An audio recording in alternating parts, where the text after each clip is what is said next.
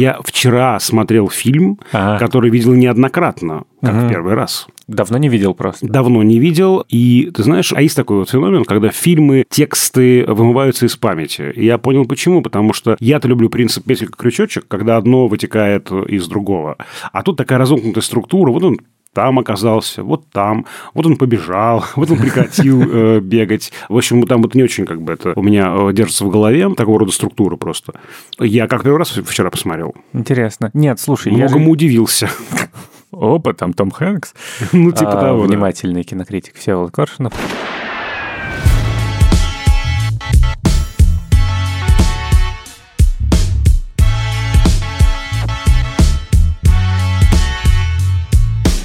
Всем привет!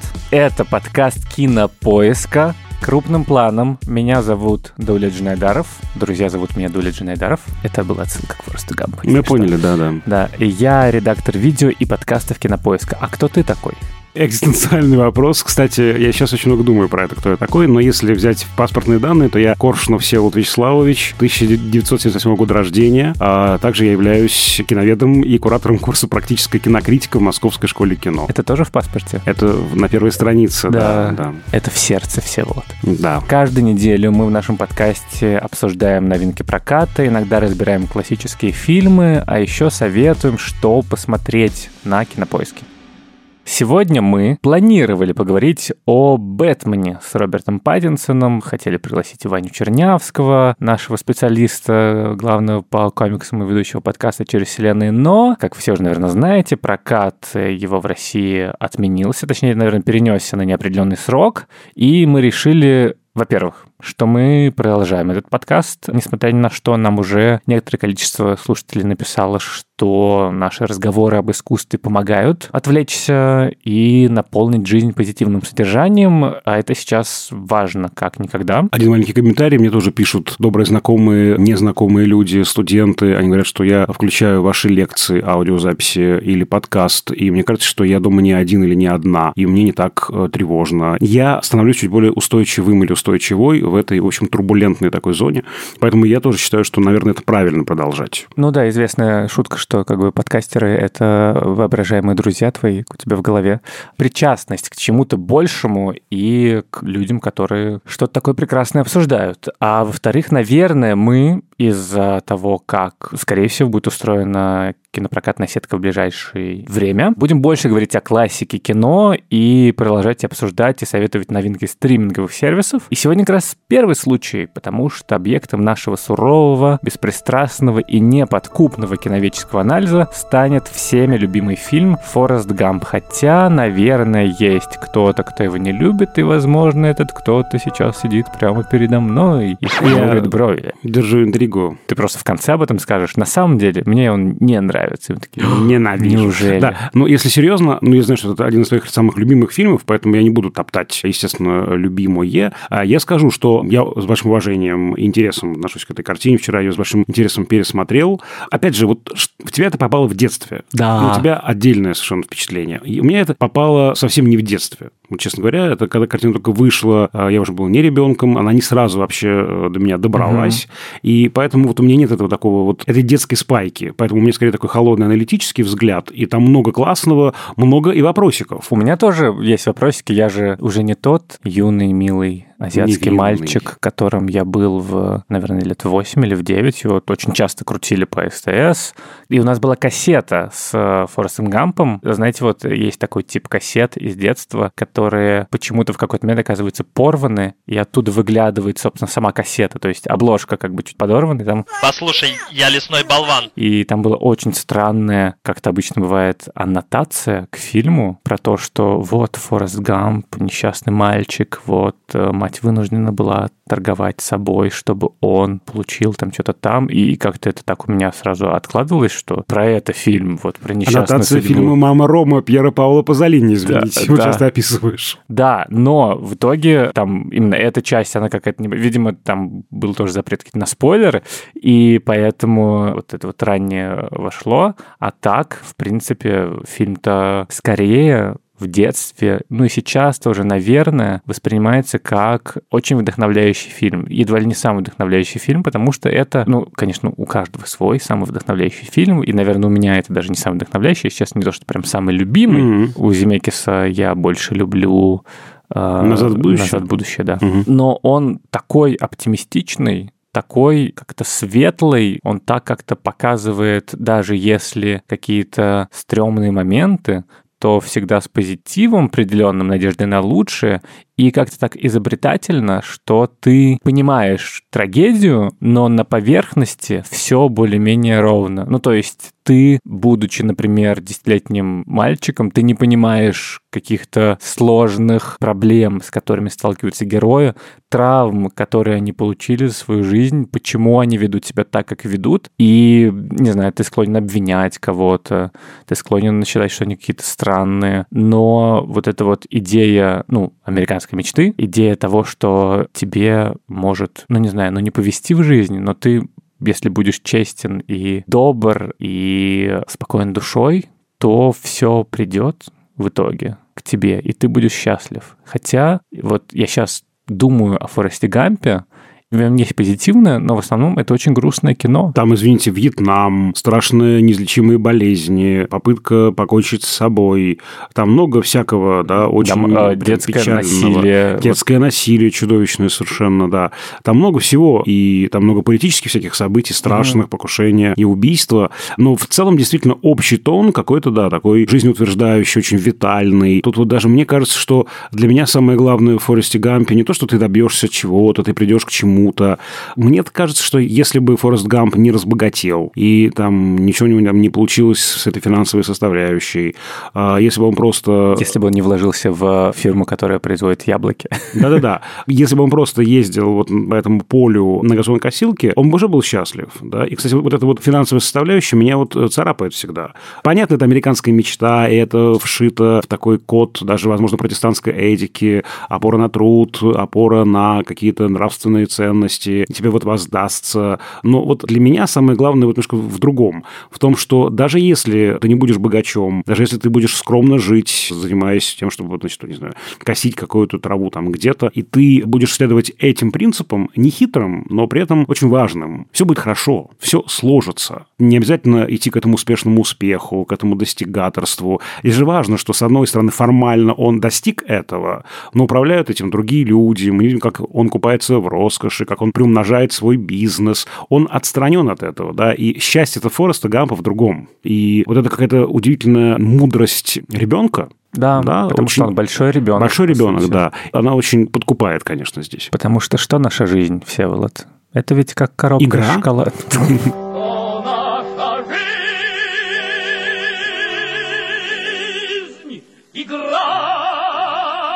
Нет, наша жизнь как коробка шоколадных конфет. Мама всегда говорила, что жизнь как коробка шоколадных конфет. Никогда не знаешь, что внутри никогда не понимал вообще этой фразы, что значит, только если это, не знаю, коробка конфет ассорти, да, э, я люблю, знаете ли, предсказуемые конфеты, когда я знаю точно, что внутри.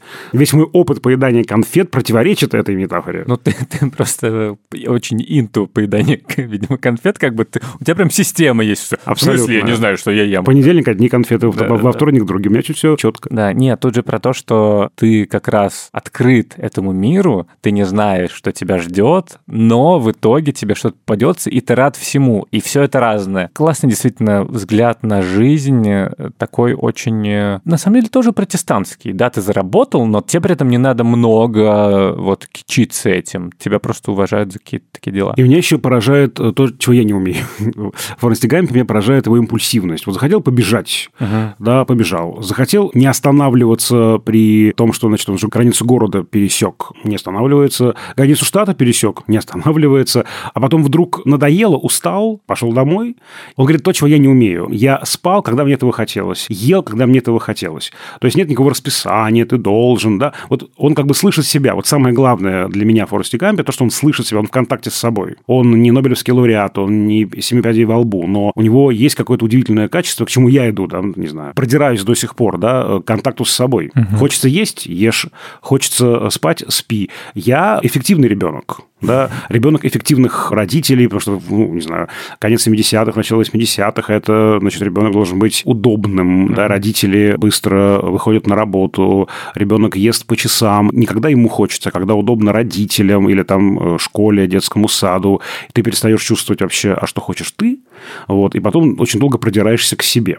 Вот, а у Гампа этого нет он прямо в невероятном контакте с самим собой. Это меня невероятно прямо радует в нем и бесит, потому что я тоже так хочу. Слушай, мне кажется, вот ты говоришь это, у меня только что случился психотерапевтический инсайт. О. Потому что у нас в семье, но поскольку у нас шестеро детей, то мы все вместе обедали, ужинали именно по часам, по расписанию, потому что слишком сложно было бы менеджерить. Ну, естественно, да. Да, и то, что в итоге я не совсем понимаю, чего я хочу, потому что мне должны сказать какие-то взрослые. Да, ты хочешь есть, ты устал играть. Угу. Я не понимал, что я уставал играть. Я был очень комфортным, послушным ребенком, то есть дай мне карандаши и бумагу, сколько бы времени там мама там не разговаривала с кем-то, не была занята, я буду рисовать.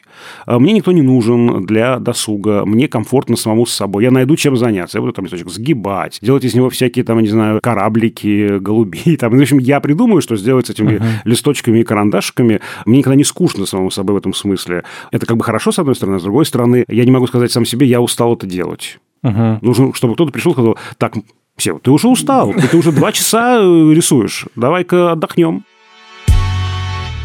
Еще я подумал, когда недавно читал о Форесте Гампе, такую вот мысль, что это на самом деле фильм, который не очень хорошо постарел это по-хорошему консервативный манифест. То есть это история, которая разворачивается в 50-е, 60-е, 70-е, которая критикует вот эту вот культурную революцию, секс, наркотики и рок-н-ролл. И этот фильм противопоставляет образ жизни Дженни, которая с рокерами тусит, которая принимает наркотики, которая беспорядочная половая жизнь, которая вот такая вот вся разбитная, нашему простому парню Форесту, который добрый, который за семейные ценности, который который такой дом, люблю одну женщину всю жизнь, прям с детства ухаживаю за ребенком. Ну, это, кстати, уже так не совсем консервативно, это как раз интересно. Но э, все равно он такой американская мечта. Опять же, южанин, да, да. это же тоже важная да, такая краска. Служил во Вьетнаме, военный, по сути. Военный лоялист еще плюс ко всему. Да, да. да. Чем сказали, то он и делает, да. И ты сейчас смотришь такой, ну, это прямо раскладывается метафорично на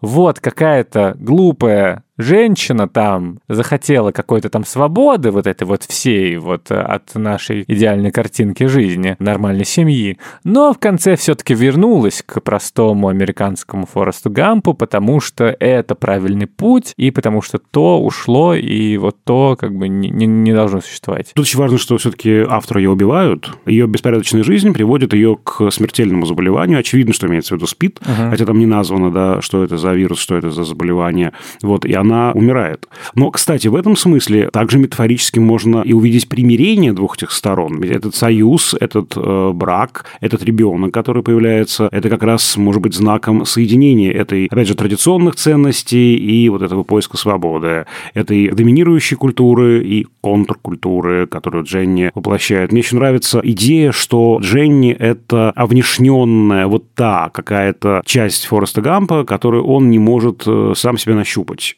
Здесь очень интересная вещь, потому что в романе Форест Гам как раз занимается и наркотиками, и ведет беспорядочную половую жизнь, а в фильме авторы все это негативное да, отлепили от Гампа и прилепили к бедной Дженни. Таким образом, по-юнгиански, да, если мы возьмем сейчас Карла Густава Юнга его концепцию архетипов, получится, что Форест Гамп – это эго, да, вот как бы я, а Дженни – это его тень, некая отвергаемая темная часть души, которую он, возможно, и стремится, и которая его пугает. Ну, в общем, что-то такое вот... Она ходячая буквально тень угу. Фореста Гампа. И в финале, когда она возвращается, когда мы видим плод их любви, все-таки союз возможен, контакт возможен. Получается, что как раз вот эти две ценности, да, консервативная и контркультурная, как бы примиряются. То есть есть еще и такая интерпретация. Это интересно, я об этом не думал. Ну, если мы вспомним даже вот то, как показаны все эти 60-е годы, годы, весь этот знаменитый саундтрек, который многим mm-hmm. кажется перегруженным, я, пожалуй, с этим соглашусь, все равно это романтизирует эпоху, да, и ну, ты хочешь да. петь эти песни, это все-таки, ну, не вполне на 100% такая негативная сторона дела, прямо критика жесткая, по крайней мере, этих контркультурщиков. Кстати, ты заговорил про саундтрек. У меня была мысль, что он, конечно, супер перегруженный, там какое-то невероятное количество просто культовейших песен всех 60-х, но при этом он не стал культовым, понимаешь? В нем нету ну, не баланса, но ты не то чтобы, не знаю, вот, ну, окей, хорошо, возможно, я не помню, прям вот моментов культовых сцен под определенную песню, чтобы не спаялись у тебя друг с другом. Там, там этого нет. Там, да, правда, там, да. там скорее какие-то коротко отрывки даются. То есть там нет вот как, не знаю, в криминальном чтиве. Ты как бы слышишь вот это вот You Never Can Tell и такой, да, это танцует Траволта с Умой Турман. You could see В Форесте Гампе, несмотря на то, что есть Боб Дилан, Beach Boys, Мама и Папа, California Dreamin' есть, да. Simon Garfunkel. Я читаю просто, и это все. Это да, просто да, все. там есть все буквально. Джефферсон, все Элвис Пресли, конечно.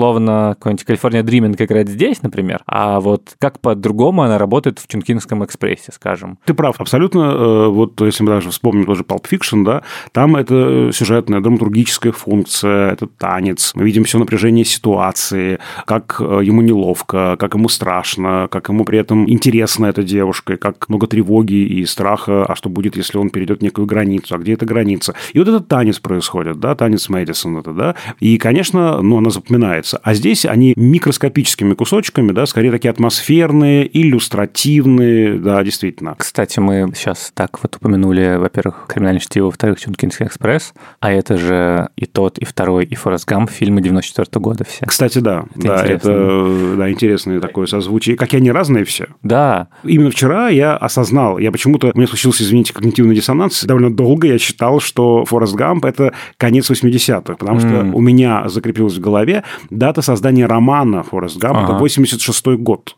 Я всегда считал это поздним восьмидесятническим фильмом, и вдруг это 94 Я понимаю, как прорывен на уровне киноязыка Pulp Fiction и Тарантино, и как старомоден по сравнению с Pulp Fiction Форест Гамп. Кстати, да, вот это же действительно, вот тогда была борьба на кулачках в 94 году, там еще Побег из Шоушенка был в том да, году да, да. как раз, ну, тоже консервативный, кстати, фильм, и то, что Pulp Fiction не получил лучший фильм, это, кажется, как раз вот мы обсуждали, как вручают Оскар, конечно, его вручают за какие-то монументальный, про историю. Ну, здесь же, конечно, еще высказывание про историю Америки с включением всех этих исторических деятелей, как он попу показывает Линдону Джонсону, да, и как общается с Джоном Ленноном и Элвисом Пресли. А макулатуре достаточно золотой пальмовой ветви. Э, да, да, да. Я, извините, просто альтернативно перевожу название Pulp Fiction. Да. Ну вот, кстати, ты сказал про прорывное значение криминального чтива. Это, это безусловно, потому что это главный фильм 90-х, просто определяющий. И, кстати, интересно, что выиграл именно Форест Гамп, потому что кажется, что он прям в противовес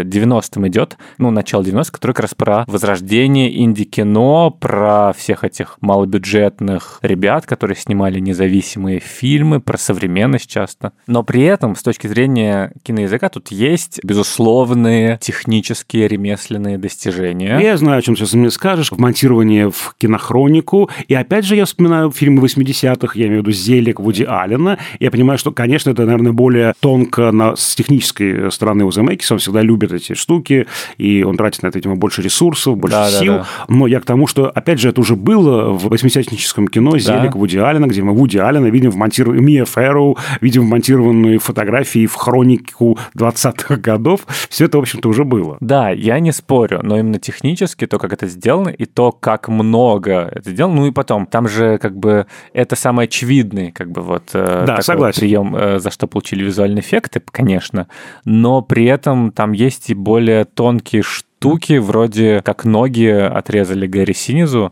С помощью синего пледа. Да, и много чего по мелочи, потому что как раз лучшие визуальные эффекты, незаметные визуальные эффекты. Но Роберт Земекис, который поставил этот фильм, он, э, как ты сказал, всегда был известен. Мы даже обсуждали, собственно, его карьеру. У нас был отдельный выпуск, послушайте.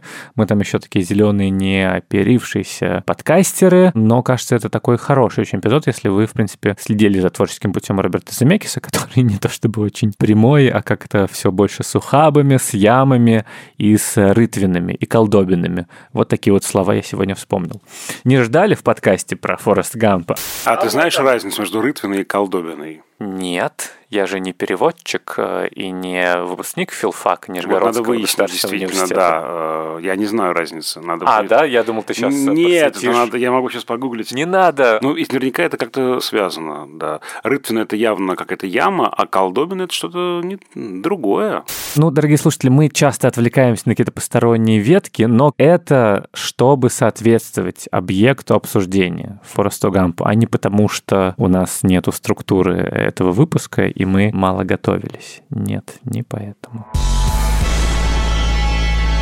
В нашей постоянной рубрике с советами новинок онлайн-кинотеатра «Кинопоиск» сегодня не просто фильм, а лауреат главной премии Венецианского кинофестиваля «Золотого льва». Фильм под названием «События». Не просто фильм, а фильм «События» в самом буквальном Да-да-да. смысле этого слова. Называется он «События», поставила его Адри Диван, и решение Пона Джун Хо и жюри Венецианского кинофестиваля, насколько я понимаю, встретило некоторые неодобрения, потому что событие — это такая социальная драма историческая о студентке молодой, которая в конце 60-х ищет способ сделать аборт, прерывать беременность, чтобы продолжить обучение. И это прямо такая остро социальное, актуальное исследование этой проблемы, проблемы права выбора, какие испытания проходят женщины, чтобы как бы это сделать, и на что они решаются, чтобы это сделать. Это довольно жесткий фильм, сразу предупреждаем. Он как бы на важную тему, но он прям сделан без скидок. И это, в общем, как бы это не всегда комфортно смотреть. Как раз недовольны были кинокритики тем, что это вроде как такая эксплуатация, с одной стороны, вроде как просто актуалочка, но при этом нет никакого прорыва в киноязыке, и что ему дали приз именно за социальную составляющую. В общем, а что такого? Так что если вы готовы, в принципе, смотреть такое кино, то можете посмотреть победителя Венецианского кинофестиваля. Фильм доступен на Кинопоиске со 2 марта в подписке «Плюс». Про что ты еще хочешь поговорить, потому что у меня да. кончились темы. Да, э, у меня много тем. По поводу саунтрека и всяких разных отсылок. Э, отсылки. Подожди, рубрика «Отсылки от Всеволода». Ту-ту-ту-ту! Отсылки от Всеволода. Ну, у меня не так будет их... Прекратите. У меня не так будет много отсылок, если честно, потому что, ну, не знаю, здесь, мне кажется, должен в первую очередь историк говорить, да? Это да. Историк-американист, там очень много классных вещей. Сейчас, извините, можно я быстренько погуглю? Мне нужно для этого авиарежим уничтожить. Подожди, ты сейчас гуглишь отсылки Форест Гамп? Нет, Форест Гамп отсылки. Перс... А мне нужен один персонаж. И вот сейчас будет зачитывать Отвали ты э, статью на Пикабу. Так, погодите вы. Как называется фильм Соркина «Суд над Чикагской семеркой»? Вот. Да. Я, например, вчера понял, что смотреть кино очень полезно. И картина «Суд над Чикагской семеркой» Аарона Соркина могла мне понять вообще, кто этот странный чувак э, на сцене в рубашке звездно-полосатой, потому что раньше я не понимал, что это Эбби Хоффман, реальный исторический персонаж. В фильме Соркина его играет Саша Барон Коэн. И там я понимаю, что это только как бы один маленький пример. Там столько этих отсылок, столько этих шуток, завязанных на американской истории, которые, я думаю, международный зритель просто может не понять. Там, конечно, есть Элвис Пресли, там, uh-huh. конечно, есть Кеннеди и Джон Леннон, и все это там обыгрывается. Но мне кажется, там еще есть, помимо таких крупных отсылок, еще и мелкие, которые, э, наверное, уже понятны только специалисту, ну или э, тем, кто э, живет в Соединенных Штатах, хорошо знает ее историю. Ну, я не историк-американист, я просто историк советской цивилизации. Я так как-то назвал, не уверен, что это прям официальное название, но мне нравится, да. Звучит, но звучит красиво, да, красиво, звучит, да. да. Отсылка не к истории, а к искусству, угу. потому что я когда-то работал в одном онлайн-кинотеатре, не кинопоиске, а поменьше. И там в мои обязанности входила загрузка описания фильмов, и я также был SMM-щиком. Я вел Facebook этой компании, и я в какой-то момент делал видео, отсылки к живописи в фильмах, и там много разных примеров. Не знаю, условно, «Остров проклятых», где Ди Каприо обнимает э, свою жену Мишель Уильямс, это как бы поцелуй Климта, там э, по цветовой гамме прям подходит. А вот в Форесте Гампе это знаменитый кадр, когда Форест с Дженни подходят к ее дому, она кидает туда камень, падает, это как бы ссылка к картине «Мир Кристины» Эндрю Уайта. Иногда мне кажется, что вокруг мало камней. Да, которая кем только не процитирована, и Теренс Малик очень любит ее цитировать. Это одна из самых знаменитых картин американской живописи 20 века. Уж коль про живопись мы заговорили, да, извините, здесь есть одна такая странная шутка, да, и я даже вот думаю, как к ней относиться. Я имею в виду плащаница и лика Иисуса Христа. Помнишь этот момент, когда он утирается футболкой, Да. и на футболке отпечатывается вместо лика А, смайл. Да, Это же ну, знаменитая история, да, что Да. плащаница. Плащаница тоже, да. Это плат, на котором отпечатался лик Иисуса Христа. Вот. А тут это такая очень смешная и как раз очень неконсервативная, очень смелая шутка. Очевидно, что это не мое болезненное сознание. Это, если я увидела, здесь очевидны эти взаимосвязи. Что Форест Гамп — это современный Иисус? Ты знаешь, по поводу, кстати, ну, это отдельный большой разговор, что он слишком положительный. Я уверен, что был сделано для того, чтобы этого слишком положительного персонажа немножко заземлить. Он слишком положительный, он слишком хороший, слишком правильный, что аж плюнуть хочется. Да? Вот они плюнули таким образом Фореста Гампа через шутку. Очень классно, мне кажется, да? Потому что, опять же, у нас же вот есть в культуре эта ассоциация человека с особенностями, такой как бы субститут Христа, да, он также страдает э, ни за что, ни про что, его также притесняют. Вот эм, этот вот юродивый, образ юродивого, Как допустим, в Мышкин? русской культуре. Мышкин – классический субститут Христа в русской классической литературе у Достоевского, да. Вот я это имею в виду, да, такой не от мира сего. Да, да, да. И эти ассоциации, они, ну, неумолимым образом возникают, когда мы говорим про такого типа персонажа. Да еще и с такими положительными вещами, все отрицательное, э, как мы помним, все Жене досталось, да. И, видимо, нужно было как-то его заземлить, немножко сделать более объемным. Через эту шутку, мне кажется, они сами посмеялись над э, такой исключительной положительностью этого персонажа. Да, но при этом ты же понимаешь, что как бы он супер положительный, но при этом он из-за того, что большой ребенок, то ты его как бы всерьез не воспринимаешь. То есть вот эта вот как бы условно юродивость чуть-чуть, она примеряет с ним. То есть это не просто какой-то, не знаю, Капитан Америка, который и то, и то, и то, и вообще, и ты думаешь, ну, ему нужно придумать какие-то очень крутые и сложные моральные дилеммы, чтобы действительно его... И он в итоге только за 10 лет как-то и превратился в интересного героя. А здесь ты как бы ему сочувствуешь сразу. Ты видишь его ребенком, у него проблемы, как бы мы встречаем его, его историю, начиная с детства, когда он не может ходить. То есть у него проблемы с этим, и мы сразу к нему проникаемся, и дальше уже, когда у него все получается, мы скорее за него рады. Но встречаем мы его в точке, когда у него все не очень. Ну, это такая целая система точек. С ногами проблемы, в школу не берут, в школьный автобус тоже сажают э, с неодобрением, и там сесть ему тоже, в общем-то, особо некуда. Ну, то есть там такая целая система Да, проблем. да. Да, все пиком этого является, конечно, мальчишки, которые камнями просто, Да. значит, там побивают камнями. Кстати, еще один библейский образ, да, Ага. вот, и дальше он уже бежит, так, чудо происходит, да. Да. Тут, между прочим, вот есть такие прямо, ну, сакрально-религиозного типа интонации, отсылки, образы. Вот это чудо происходит, ноги, да, вдруг у него, значит, э, заработали, и более того, они так заработали, что это стало его Даже не остановился, да. да, суперсилы. Нет, я это имею в виду, Ага. что в целом в истории, да, это его упертость, да, беги до конца, да, значит, беги, пока есть силы. Она же из слабости, и эта Ага. уязвимость переплавилась в его сверхсилу, в его суперспособность. Это тоже интересно. Беги, Форест, беги, скорее! Точно как Капитан Америка, слушай. Он же тоже сначала был слабый. Но это, слушай, не- давай не будем только Ладно, про хорошо. э, только про этот э, тип, там, не знаю, супергеройский, да. Это вообще часто Ну бывает, да, да, да, в да. э, драматургии. В этом как бы и есть часто суть арки персонажа, Мгм. да, когда что-то такое, свою уязвимость, да, ты переплавляешь Ну да, да, в да. свое э, сокровище, в то, что есть только у тебя. Так что там дальше по отсылкам? Да, по отсылкам, я свою любимую только, если можно, назову, Ага, давай. через саундтрек. Там звучит замечательная песня Нильсон «Everybody's Talking». Everybody's talking at me. I don't hear words they're saying, only the echoes of my mind. И мы видим момент, когда Форест помогает Дэну, который уже на коляске, перебраться на, на другую сторону улицы.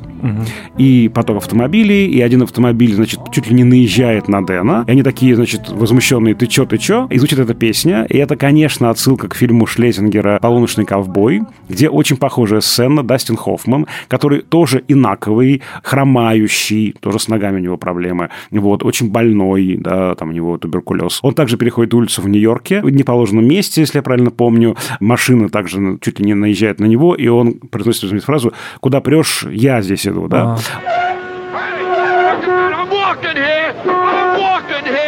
Вот, это очевидная совершенно отсылка уже к американскому кинематографу, ну, к относительно недавнему фильму, как раз это 60-е годы, пик нового Голливуда, одна из главных новоголливудских картин. Джон Шлезингер, хоть и британец, сделал вот американскую картину, шедевр нового Голливуда «Полуночный ковбой». Это же такой очень понятный прием, когда ты делаешь историческую картину про, условно, три десятка лет назад, и ты воспроизводишь не только саундтрек культовый того времени, те песни, которые остались, не только какие-то исторические как бы декорации, анимации, но и ты восстанавливаешь и повторяешь образы из кино, которые в то время были, потому что это сразу у людей условный рефлекс, они такие, да, вот, это оттуда, это что-то из того времени. И здесь, конечно, тоже этого много. Очень. Да, и учитывая, что здесь важно еще делать все-таки поправку на то, что фильм вышел в 94 году, главная его аудитория была там, я не знаю, 30-50-летние люди, которые помнили это время, вот-вот кончилось фактически, да, поэтому, да, это еще более узнаваемо, еще более было таким живым, да, дышащим, что называется. Думаю, что мы не будем больше про ссылки говорить, потому что ну, да, этих примеров достаточно. Там много, мне кажется, всего именно связанного вот с американским контекстом. В этом смысле угу. это любопытная картина. Если мы вспомним про то, что есть Голливуд современный, который внеамериканский, он вытащен из, почти ну, на там, 90% из американского контекста, и он такой всеземной. Есть американское кино, которое исследует язвы, болячки, травмы американского общества. И Форест Гам очень лихо соединяет и то, и другое. Конечно, это история общечеловеческая. И даже кто-то из авторов, я помню, сопротивлялся, когда вот э, говорили, что это вот идеальный консервативный герой, идеальный американский. Герой говорит, нет, это и не то, и не другое. Это общечеловеческая история. Мы говорили про человека вообще. Это очень интересное соединение двух этих модусов. Сейчас они разошлись в американском кино, а тогда было можно их легко, э, лихо соединять. Угу. Что еще интересно? Вот я уже неоднократно, простите, слушатели дорогие, говорил про этого дяденьку французского... Сергей Михайлович Эйзенштейн? Нет, нет, нет, про ну, французского... Пом... Ну, помните вот это вот? Нет, я про другого мужчину Хорошо. хочу вспомнить. Про э, французского нарратолога Жерара Женетта, его концепцию фокализации. Ага. Да, фокальный персонаж – это тот, через кого мы смотрим на эту историю. Не буквально чьими глазами, но через кого. То есть мы его в кадре видим, но понятно, что через его оптику да, вся эта история показана. И у нас здесь соединение протагониста и фокального персонажа. Форест Гамп и то, и другое. И это такой странный взгляд на всю американскую историю, начиная с Куклукс-клана, если ты помнишь, вот там же еще есть экскурс в историю через его имя, да, там в честь одного из Куклукс-клановцев его назвали. Вот, то есть вся американская история 20 века фактически, да, здесь затронута. Все ключевые события, в которых вольно или невольно поучаствовал Гамп. И здесь самое главное, самое интересное – это оптика, да, как бы другой совершенно угол э, зрения. И мне хочется вспомнить про две картины европейские. Это, кстати, тоже, ну, это не отсылки в прямом смысле, это такой диалог скорее, да, творческий диалог с одной стороны. Есть великая картина Фолькера Шлендорфа «Жестяной барабан», экранизация великого романа Гюнтера Грасса, где у нас главный герой, и он же фокальный персонаж, они там тоже соединены, мальчик, который отказался расти. Действие происходит в эпоху нацизма в Германии, и вся история нацистской Германии фактически показана особым ракурсом, даже буквально таким нижним ракурсом, да, потому что он прячется там где-то под столами, под стульями, под трибунами, за трибунами, и вот взгляд ребенка и вот этот вот детский взгляд, большой ребенок, сам Том Хэнс, который, опять же, у нас часто играет, ну, если не часто, ну, скажем, у него есть роль подобная, большой, фильм большой, это же как бы тоже из этой же серии. Вот. И это, конечно, еще одна немецкая картина Вима Вендерса «Небо над Берлином». Там звучит знаменитый этот рефрен, он через весь фильм проходит, странный текст. Когда ребенок был ребенком. И это кажется ошибкой нужно сказать, когда взрослый был ребенком, это будет логично и правильно. Но Вендерс настаивает, когда ребенок был ребенком. То есть все мы дети, которые забыли, что мы дети. Мы взрослеем тогда, когда мы забываем об этом детском, чистом, непосредственном каком-то взгляде на вещи. Там в «Небе над Берлином» там есть падший ангел, ангел, который влюбился в земную девушку и променял свое бессмертие на короткую жизнь человеческую, но наполненную красками. Там вот мир ангелов, он такой строгий, лаконичный, черный черно-белый.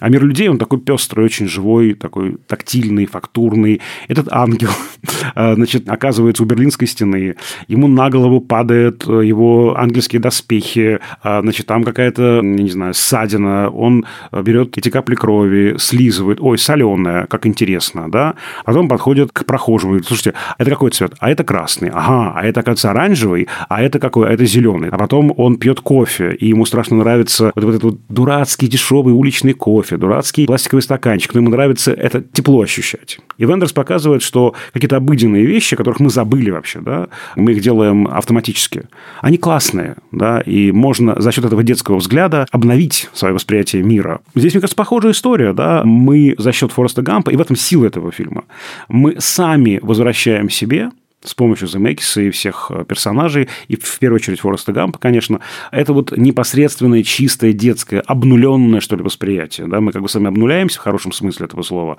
и начинаем смотреть на привычное по-новому. На это перышко, которое летит, да, кто на это перышко будет смотреть? Ну, как бы никому оно не интересно, да? А для него это важно. Он взял это и сделал закладочкой. И мы на него тоже смотрим. И это, мне кажется, еще одна очень важная часть этого фильма, которая мне очень близка, да, это вот разморозка восприятия, автоматизация нашего восприятия. Угу. И фильм за счет вот этой оптики, да, оптики большого ребенка, да, оптики человека с особенностями, он этого добивается. Фильм помогает мне в этом смысле чувствовать себя более живым, чувствовать себя как бы интегрированным в этот мир, видеть мир, напитываться его красками и звуками. И это, мне кажется, невероятно важно. И это для меня важнее намного, чем все эти консервативные обертоны, которые мы сейчас проговорили. И это делает фильм вечным, да, что называется, да, он вневременной потому что в нем есть вот эта энергия, которая будет актуальна всегда. Даже ничего не хочется добавлять после такого, Всеволод. Думаю, что Спасибо. мы на этом закончим. Хотя есть интересный факт про то, что роман ты читал? Нет, нет в оригинале. Нет. Он написан как бы под э, то, как говорит Форест Гамп. То есть там речь не очень правильная, там ошибки, угу. там вот это вот все.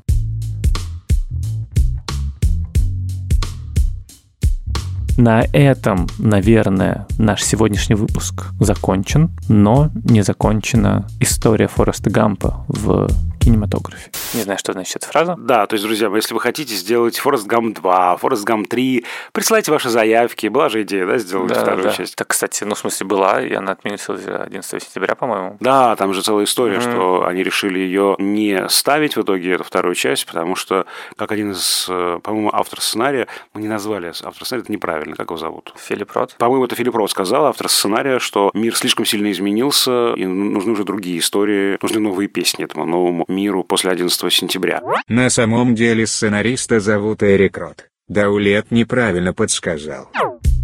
Меня зовут Дауля Джинайдаров. А я Всеволод Коршунов. Мы прощаемся с вами на неделю до нашего следующего выпуска. Но вы можете писать нам на почтовый адрес подкаст собакакинопоиск.ру.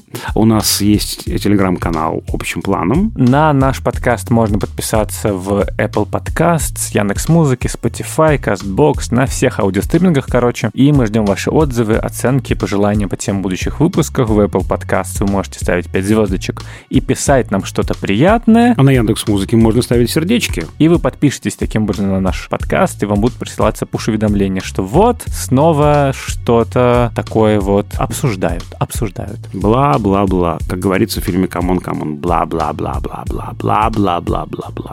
Это про нас. Над этим эпизодом работали звукорежиссер Лера Кусто. Которая снова в строю. Да. Лера. Поздравляем. И продюсер Женя Молодцова. Всегда в строю. Пока. До скорых встреч. Я правильно понимаю, что если бы на автобусной остановке Фореста Гампа встретился ты, то этот фильм был бы сильно короче. Просто закончился бы на первых 10 минутах. Ты бы сказал, так, мужик, заканчивай жрать конфеты, вот как-то уже... Я бы отнял у него конфеты просто и, и выгнал, бы, да. да.